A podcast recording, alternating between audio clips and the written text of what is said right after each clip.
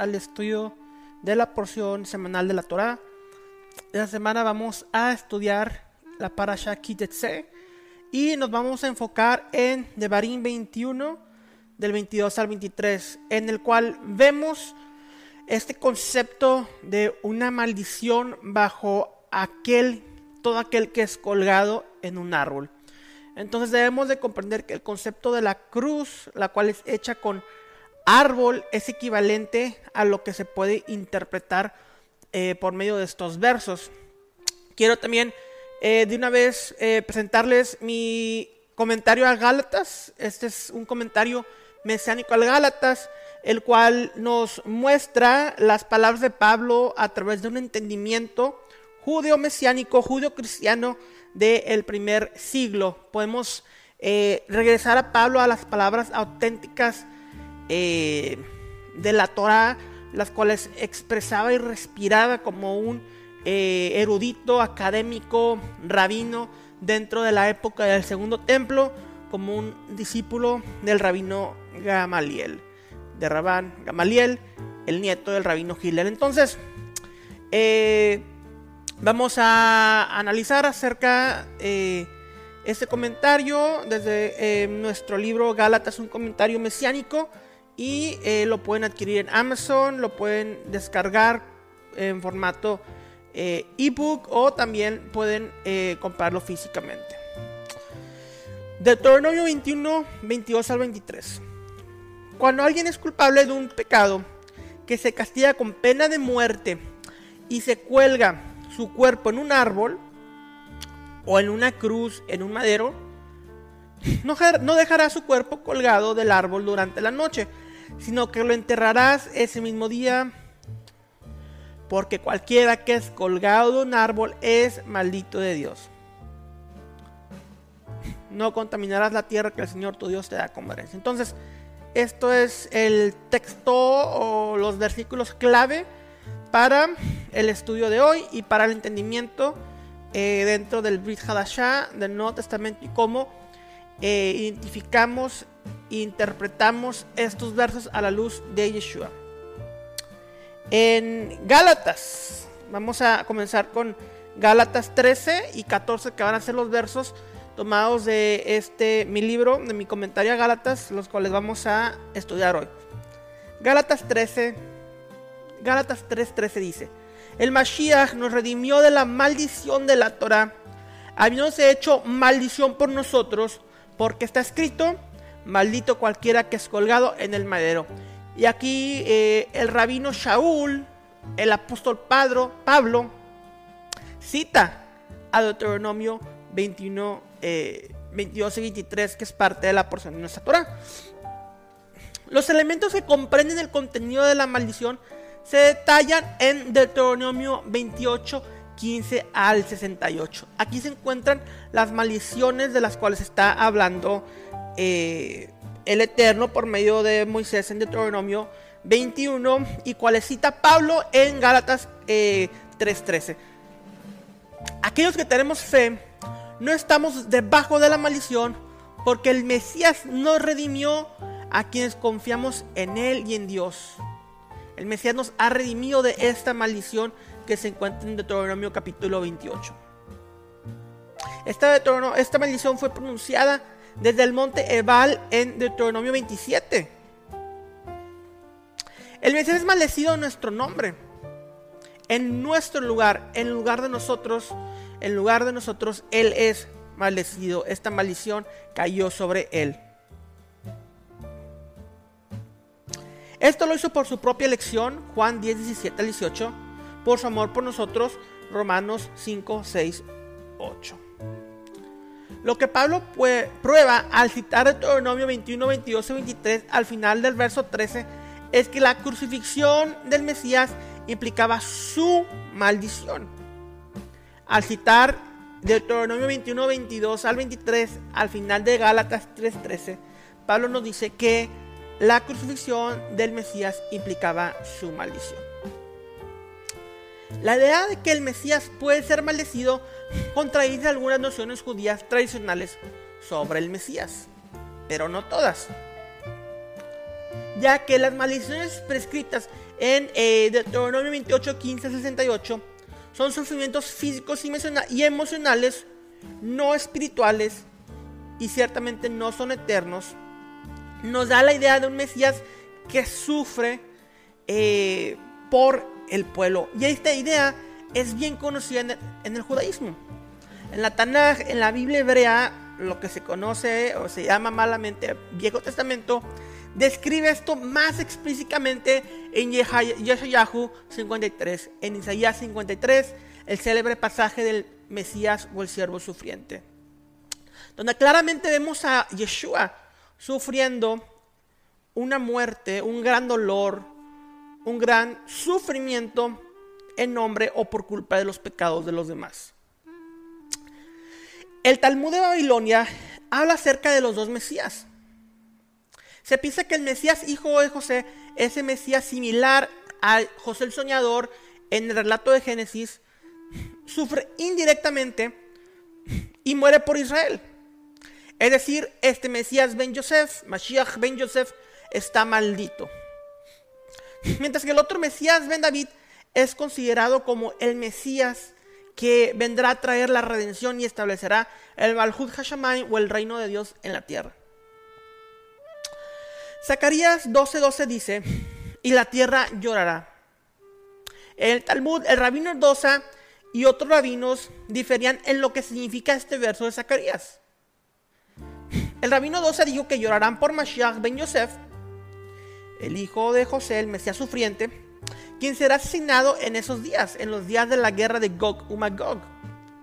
Mientras que el otro dijo que el duelo, el sufrimiento, ha terminado con la muerte o con el Yeser Hará.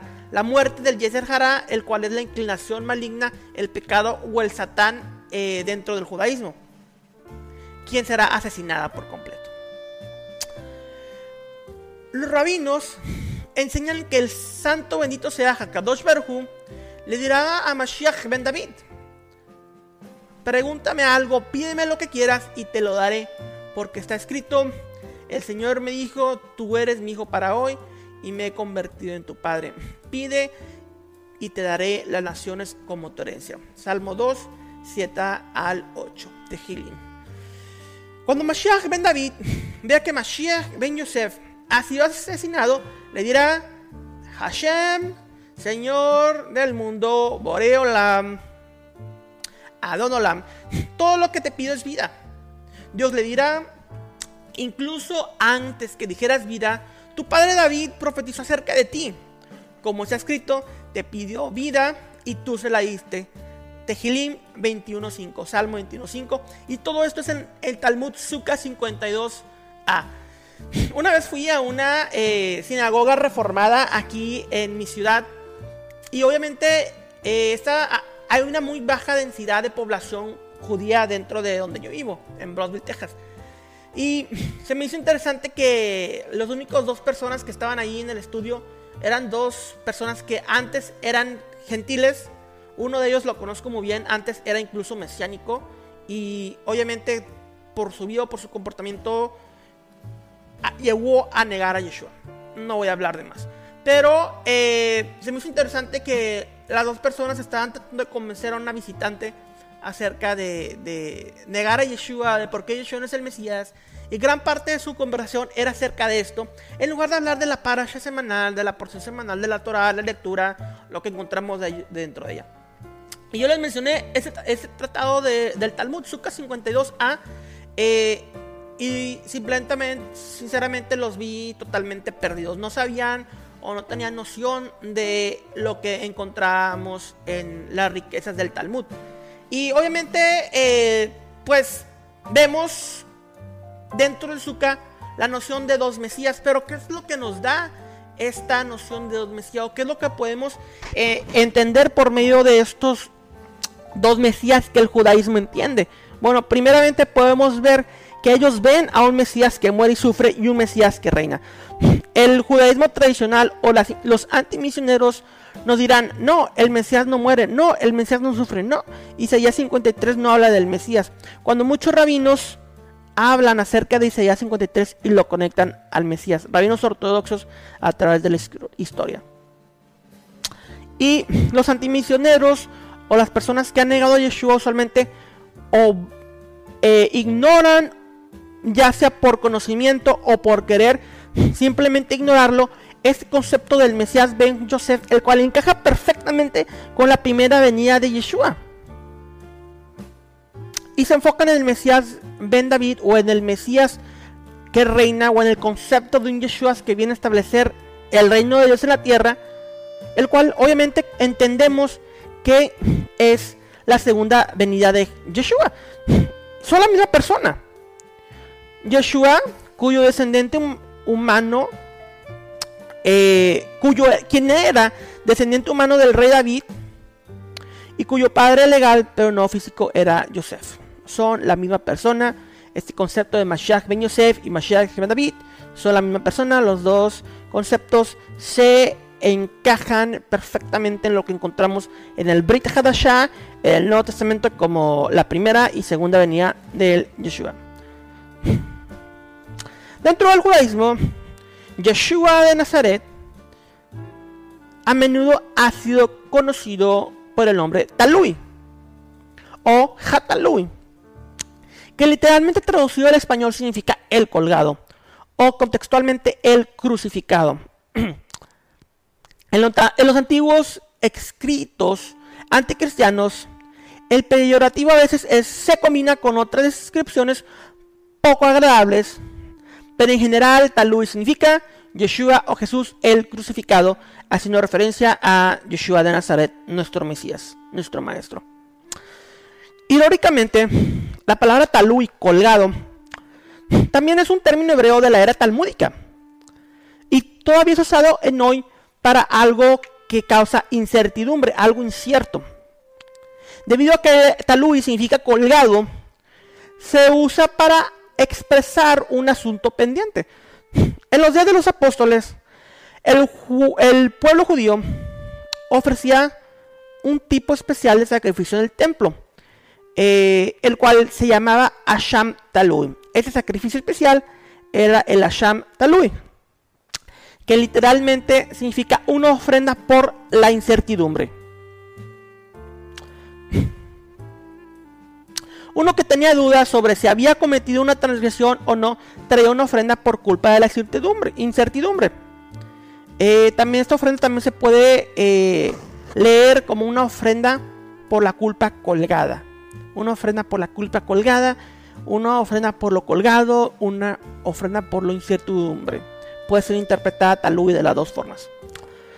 El Talmud dice que Baba Ben Buta trae una Sham Talui, una ofrenda por incertidumbre, una ofrenda colgada al templo, al templo todos los días porque pensaba, quizás he transgredido y no me di cuenta. Nuestro maestro Yeshua es despectivamente llamado Hat Lui, es decir, el crucificado pero irónicamente el nombre también implica incertidumbre. Y es la incertidumbre que muchos, como mis compañeros que les mencioné hace un poco, que han negado a Yeshua, comienzan a tener estas preguntas.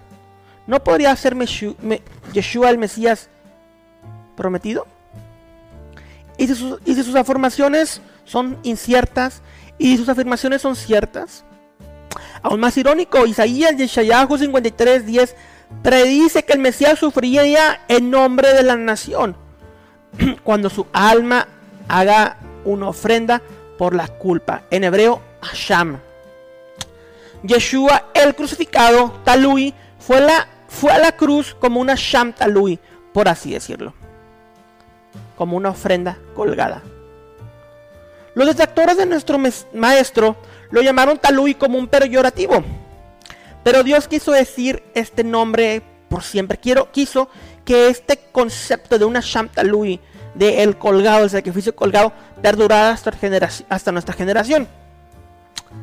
Y si un hombre ha cometido un delito punible de culpa, Deuteronomio 21, 22 a 23 dice, con la muerte, y es ejecutado, y lo cuelgas, talita, de cual viene la raíz talui, en un árbol,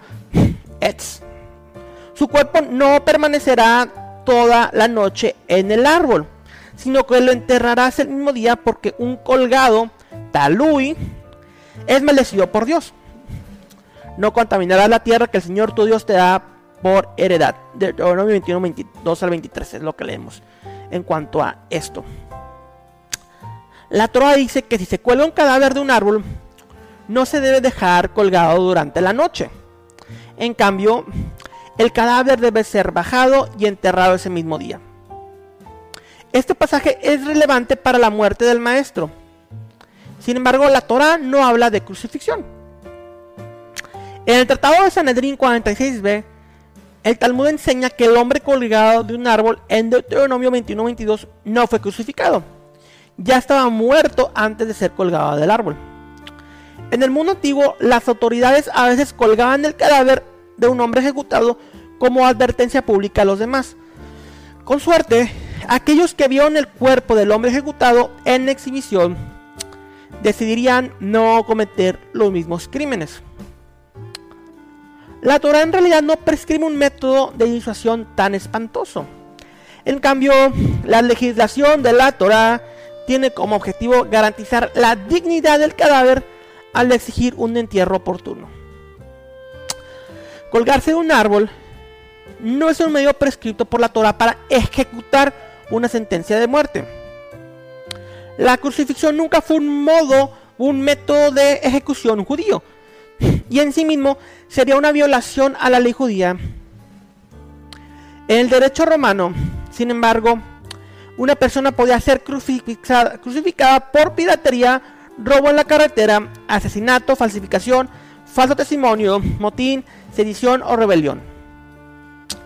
Los romanos también crucificaban a los soldados que desertaban y iban hacia el enemigo y a los esclavos que denunciaban a sus amos. Los romanos usaban cruces de diferentes formas. Algunas tenían una forma de T mayúscula, otras la forma de X, mientras que otras tenían la forma tradicional de la iconografía cristiana como una cruz en el madero. Y es muy interesante eh, hacer una aclaración que se usaban diferentes métodos de ejecución. No solamente como algunas eh, sectas como los testigos de Jehová, de Jehová afirman que fue solamente en una, en una estaca, ya que sería incongruente con los datos históricos, eh, incluso arqueológico podría decir, que tenemos acerca del tipo de ejecución romana en una cruz, o en, griego stauros. Según la tradición cristiana, varios de los discípulos del maestro también murieron por crucifixión en ciudades romanas. Según la leyenda de la iglesia, los romanos crucificaron a Pedro el cual se consideró indigno de ser crucificado de la misma forma de nuestro maestro y sabemos que él les pidió que lo crucificaran boca abajo. Una cruz puede ser un árbol o simplemente un poste incrustado en el suelo. El condenado llevaba el condenado llevaba el, tras, el travesaño al lugar de la ejecución con el título colgado de su cuello con, eh, con su crimen.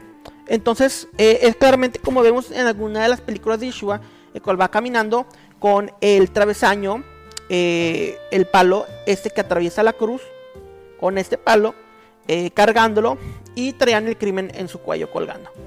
entonces, ese palo llegaba y lo colgaban en la cruz.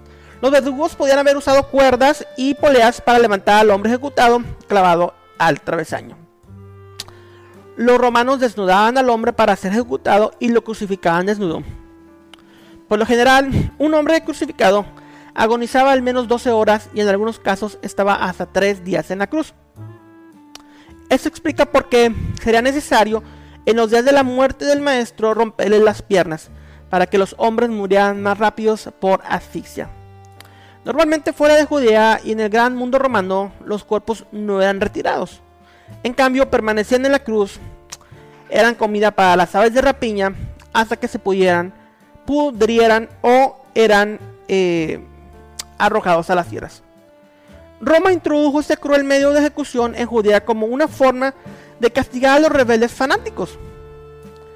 Las crucifixiones de rutina habían estado sucediendo durante tres décadas antes del nacimiento de nuestro maestro. Miles de judíos murieron por crucifixión. El historiador judío Josefo afirma que al final de la revuelta judía, los romanos habían talado todos los árboles, árboles de, Judea, de Judea para hacer cruces. Los romanos no observaban la Torá, no observaban lo prescripto en Deuteronomio 21, 22 al 23. Pero los cuerpos de los crucificados podrían quedar colgados indefinidamente. En el caso de la ejecución de nuestro maestro, las autoridades judías suplicaron a Pilato que los cuerpos no permanecieran en la cruz en el Shabbat. Juan 19:31.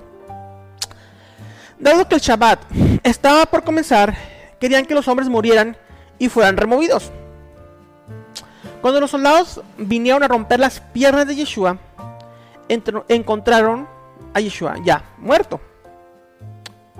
Marcos 15:43 fue a Pilato y le pidió el cuerpo de Yeshua. Al, al, bajar su cuerpo de la cruz, José de Arimatea guardó el mandamiento de no dejar el cuerpo colgado durante toda la noche. En la traducción del Targum, Pseudo Jonathan de Devarim 21-23 leemos, lo enterrarás a la puesta del sol. Según Lucas 23:54, José de Arimatea, Yosef, cerró la tumba del maestro justo al ponerse el sol, como dice, y comenzaba el Shabbat, el día de reposo.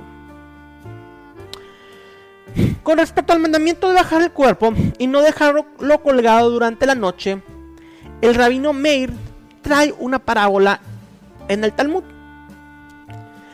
Y cito, el rabino Meir dijo, hay una parábola sobre ese asunto. ¿Con qué se puede comparar? Se puede comparar con dos hermanos gemelos idénticos. Ambos vivían en una determinada ciudad. Uno fue nombrado rey y el otro se convirtió en bandido. Por orden del rey, ahorcaron al bandido. Pero todos los que lo vieron colgado allí dijeron, el rey ha sido crucificado. Por lo tanto, el rey de una orden y ese bandido, su hermano gemelo, fue bajado. Y esto lo encontramos en el Sanedrín 46b. En otras palabras, el cuerpo humano está hecho a la imagen de Dios. Sería un sacrilegio contra Dios dejar un cadáver colgado durante la noche. Más ahora, mucho mayor aún entendiendo que Yeshua es el gemelo idéntico en esta parábola del Talmud. Y entendiendo Colosenses 1.15 que Yeshua es la imagen del Dios invisible. Y Hebreos 1.3 que es el resplandor de la gloria de Dios y la imagen exacta de su naturaleza. Entendemos la parábola. Todos los que vieron crucificado ahí, colgado ahí en el árbol, en la cruz, dijeron, el rey ha sido colgado, el rey ha sido crucificado. Yeshua es el rey. Y el letrero sobre su cabeza decía, rey de los judíos, Melech Yehudim. Continuamos con prendiendo esta porción de la parasha en Deuteronomio 21, 22, 23, nuestro texto clave junto con Gálatas 13, 3 eh, del 13 al 14. Donde dice, y volvemos a leer Deuteronomio, pero ciertamente lo enterrarás el mismo día, porque Talú es maldito de Dios, Talú y colgado, para que no contamines tu tierra que el Señor tu Dios te da por heredad. Aquí dice, maldito de Dios es el colgado. Este pasaje explica por qué el nombre Talui, el crucificado, el colgado, se convirtió en un título común para Yeshua dentro del judaísmo. Los, antimisioneros todavía usan el pasaje hoy. Y sospecho que esto se remota hasta los primeros años del movimiento mesiánico, judío mesiánico, judío cristiano de nuestro Mesías Yeshua, lo que se llama la iglesia primitiva o la eclesía, congregación, sinagoga primitiva de Yeshua, de Jesús del primer siglo. Cuando los apóstoles proclamaron a un Yeshua crucificado o la frase común Cristo crucificado dentro de la comunidad judía, los primeros detractores que se resistieron a su mensaje probablemente respondieron con este pasaje de Deuteronomio. Talui es maldito de Dios. El crucificado es maldito de Dios. Los oponentes de los primeros creyentes usaron este pasaje para argumentar que Yeshua no podría ser el Mesías, tal como lo hacen hoy los antimisioneros. El antimisionero más erudito que alguna vez hemos conocido fue Pablo de Tarso. Él conocía este pasaje. Lo son sus debates en contra de los primeros creyentes. Analicemos, reflexionemos sobre este asunto. Pablo escribió a los Corintios en 1 Corintios 12:3. Os hago saber que nadie hable por el Espíritu de Dios, que nadie que hable por el Espíritu de Dios dice, Maldito es Jesús, Yeshua. Y nadie puede decir Yeshua el Señor. Jesús es el Señor, sino el Espíritu Santo, el Ruach HaKodesh. Eso también se menciona en Galatas. Todo el que tiene el Espíritu de Dios dice, Yeshua es el Señor, Jesús es el Señor, Jesús, Yeshua es Adón, Hamelech, es el Rey. En Galatas 3, Pablo volvió a su antigua polémica anti-Yeshua, anti-Talú y citó Deuteronomio 21, 22 al 23 en referencia a Yeshua nuevamente. Pero ahora lo citó desde una perspectiva mesiánica como creyente. Ya no lo utilizó para atacar a los creyentes, sino lo utilizó como un texto para probar su fe en Yeshua y lo que fue hecho en el madero. Pablo le dio un giro totalmente a esto. El Mesías nos redimió de la maldición de la ley. Gálatas 3, 13 al 14. Haciéndose maldición por nosotros. Porque está escrito en Deuteronomio 21, 23. Maldito todo el que es colgado en un madero. De modo que en el Yeshua, en el Mesías Yeshua, la bendición de Abraham podría venir a los gentiles para que recibamos el espíritu prometido por la fe, por la emuna. Anteriormente Pablo declaró que todos los que confían en las obras de la ley están bajo maldición. Porque está escrito, maldito todo el que no obedezca las cosas escritas en el libro de la ley y las haga. Galatas 3.10. Aquellos que son de las obras de la ley son aquellos que ya son judíos o que se están volviendo judíos a través de una conversión legal, lo que llamamos prosélitos al judaísmo. Pablo dijo que todos los judíos o prosélitos caen bajo la maldición cuando no guardan la Torah y no caminan en obediencia a las obligaciones del pacto estipuladas en la Torah como se explica en Deuteronomio capítulo 28. Por lo tanto, Pablo quería advertir a los gentiles temerosos de Dios, esos gentiles que no se habían convertido al judaísmo, que no eran prosélitos, sino que permanecían como gentiles, los cuales adoraban al Dios de Abraham, Isaac y Jacob en las sinagogas, Tenían fe en Yeshua, mas no se habían convertido. Y este concepto temeroso de Dios lo podemos ver más a, profundidad en mi comentario, que eran este grupo que les menciono. Les advertía, no supongan que convertirse en judío es el boleto fácil a la salvación. De hecho, es todo lo contrario. Si te conviertes al judaísmo, el estándar sube. Te colocas bajo la responsabilidad de toda la Torah y bajo una maldición si no cumples con esta responsabilidad. Como ya he explicado en otros videos, eh, en el comentario de Galatas, en otros escritos, si tú eres una persona que cree en Yeshua y estás practicando el mesianismo, no estás obligado a guardar toda la ley. Cada persona tiene una diferente aplicación dentro del pacto. Hay mandamientos para mujeres, hay mandamientos para hombres, hay mandamientos para sacerdotes levitas, hay mandamientos para el sumo sacerdote, el cual el levita común, la mujer y el hombre no pueden obedecer. El hombre no puede obedecer los mandamientos de las mujeres, ni la mujer el mandamiento específico de la circuncisión del hombre. Cada persona tiene una aplicación diferente al pacto. Igual nosotros como temerosos de Dios gentiles que ingresamos al pacto, tenemos diferentes obligaciones, las cuales podemos ver claramente en Hechos capítulo 15, versículo 21. Para resumir en pocas palabras y no salirnos del contexto y el estudio que estamos teniendo. El argumento de Pablo parece implicar dos caminos diferentes de salvación. los judíos deben guardar la Torah para ganarse la vida en el mundo venidero, pero los creyentes gentiles solo necesitan la fe. Pero por el contrario, Pablo continúa demostrando que tanto los, como los judíos como los gentiles necesitamos la confianza en Yeshua para alcanzar la salvación. Gálatas 3:14 dice lo siguiente: Para que la bendición, bendición de Abraham viniera a los gentiles en Yeshua el Mesías, para que recibamos la promesa del Ruach HaKodesh, el Espíritu, mediante la fe en Muná.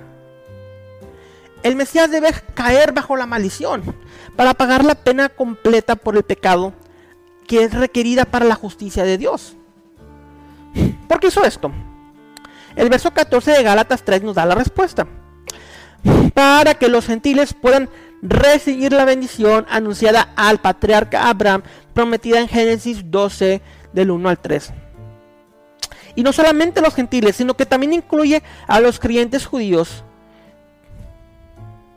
Y esto es obviamente en lo de Génesis 12, bendeciré a lo que te bendijeren y bendeciré a ti todas las familias de la tierra. Una vez más, Shaul, Pablo, resalta que se trata de estar en unión con Yeshua. De modo que cuando Yeshua, Yeshua recibe lo que se le prometió, los creyentes también reciben con él lo que se prometió. Y esto una vez más se, se eh, obtiene, se produce confiando y siendo fieles, teniendo fe en nuestro Maestro. El griego de este versículo, Gálatas 3:14, dice literalmente la promesa del Espíritu que podría significar lo que el Espíritu prometió. Y esto es que todos los gentiles, que todas las familias de la tierra serían bendecidas en Yeshua. Según este punto de vista de Pablo, la maldición por no guardar la Torah no fue solo una racha de mala suerte. Se extendió más allá de este mundo y al siguiente. Y dijo, el justo vivirá por la fe. Es decir, vivirá en el mundo venidero por la fe que obtuvo en este mundo. Y también dijo, el que guarda los mandamientos vivirá por ellos. En ese sentido, caer bajo la maldición por desobediencia es perder la resurrección y el mundo venidero. Como Moisés, Pablo presenta a sus lectores una opción de bendición y otra opción de maldición. Esto lo vemos en Gálatas 3.9, cuando la bendición son los que son de fe, son bendecidos junto con Abraham, el hombre de fe. Y la maldición en Gálatas 3.10, porque todos los que confían en las obras de la ley están bajo maldición, porque es escrito, maldito todo el que no actúa o acata todas las cosas escritas en el libro de la ley y las hace. Según Pablo, la última maldición de la Torah es la condenación en el tribunal eterno del juicio. En otra parte, señala que la Torah trae ira en Romanos 4:15. Lo hace porque define el pecado. Pablo dijo, la Torah entró para aumentar la transgresión. Romanos 5:20. En otras palabras, una de las funciones de la Torah es que el hombre pueda ser más consciente de su pecado. Debido a que la Torah, en su sentido amplio y ético, define el pecado y condena el pecado, Pablo identificó una función de la Torah como el ministro de la condenación, segunda de Corintios 3:9. Cuando Pablo habló de la maldición de la Torah en Gálatas 3:13, se refirió a la condenación del pecado por parte de la Torah. Sin embargo, para aquellos que confían en la fidelidad del Mesías, ya sean judíos o gentiles, ya no hay condenación. Romanos 8, 1 al 4. Cuando vino el Mesías, logró lo que la Torah, logró lo que la Torah no pudo lograr. Pablo razonó que, dado que el Mesías era completamente justo, no se había ganado la condenación de la Torah. Sin embargo, la Torah dice claramente, si un hombre ha cometido un crimen condenable con la muerte y es condenado a muerte y lo cuelgas de un árbol, es maldito. A pesar de su inocencia y que no había cometido ni un crimen ni pecado, y mucho menos un crimen condenado a muerte, el maestro fue ejecutado y colgado de un árbol. El que es colgado talui es maldito por Dios, dice Deuteronomio. Si Yeshua fue maldito por Dios, pero él nos había ganado esa maldición a través de sus propias transgresiones. ¿De dónde obtuvo la maldición de estar colgado en un árbol? Pablo nos explicó que Yeshua tomó sobre sí mismo la condenación de la Torah por los pecados de otros. Él tomó, sobre sí mismo la maldición debida a los creyentes judíos, quienes anteriormente estaban incluidos bajo la maldición de la ley, y también abrió la bendición abrahámica a los gentiles. Gálatas 3, el 14. El Yeshua, el Mesías, lo redimió, es decir, a los creyentes judíos, de la maldición de la ley al convertirse en maldición por nosotros. Porque está escrito, maldito todo el que es colgado en un madero. Para que en Yeshua el Mesías, la bendición de Abraham, podría venir a los gentiles para que nosotros recibamos el Espíritu prometido por medio de la fe. Pablo toma este viejo argumento que él mismo probablemente había usado contra los creyentes, este concepto del taluin, del colgado, y le dio un giro. Nuestro maestro llegó a ser, por así decirlo, maldito en el sentido que asumió la maldición de su pueblo y sufrió en nombre de los pecados de otro. Y no solo por el judío, sino por todos los que creen en él y confían en su fidelidad. Pablo animó a los Gálatas temerosos de Dios a tomar, a tomar posesión de la bendición disponible para ellos a través de la fe. Describió cómo el Mesías había sufrido para liberar al pueblo judío de la maldición, de la condenación porque en Yeshua la bendición de Abraham vendría a los gentiles. Gálatas 3:14. Pablo citó al Señor diciéndole a Abraham en Génesis 12:3, en ti serán benditas todas las naciones. En Gálatas 3:8, Dios repitió esta misma promesa en Génesis 22 cuando le dijo a Abraham, en tu simiente serán benditas todas las naciones de la tierra. Pablo describe esta bendición en Abraham como la fe de Abraham. Abraham creyó en la promesa y Dios se la acreditó como justicia.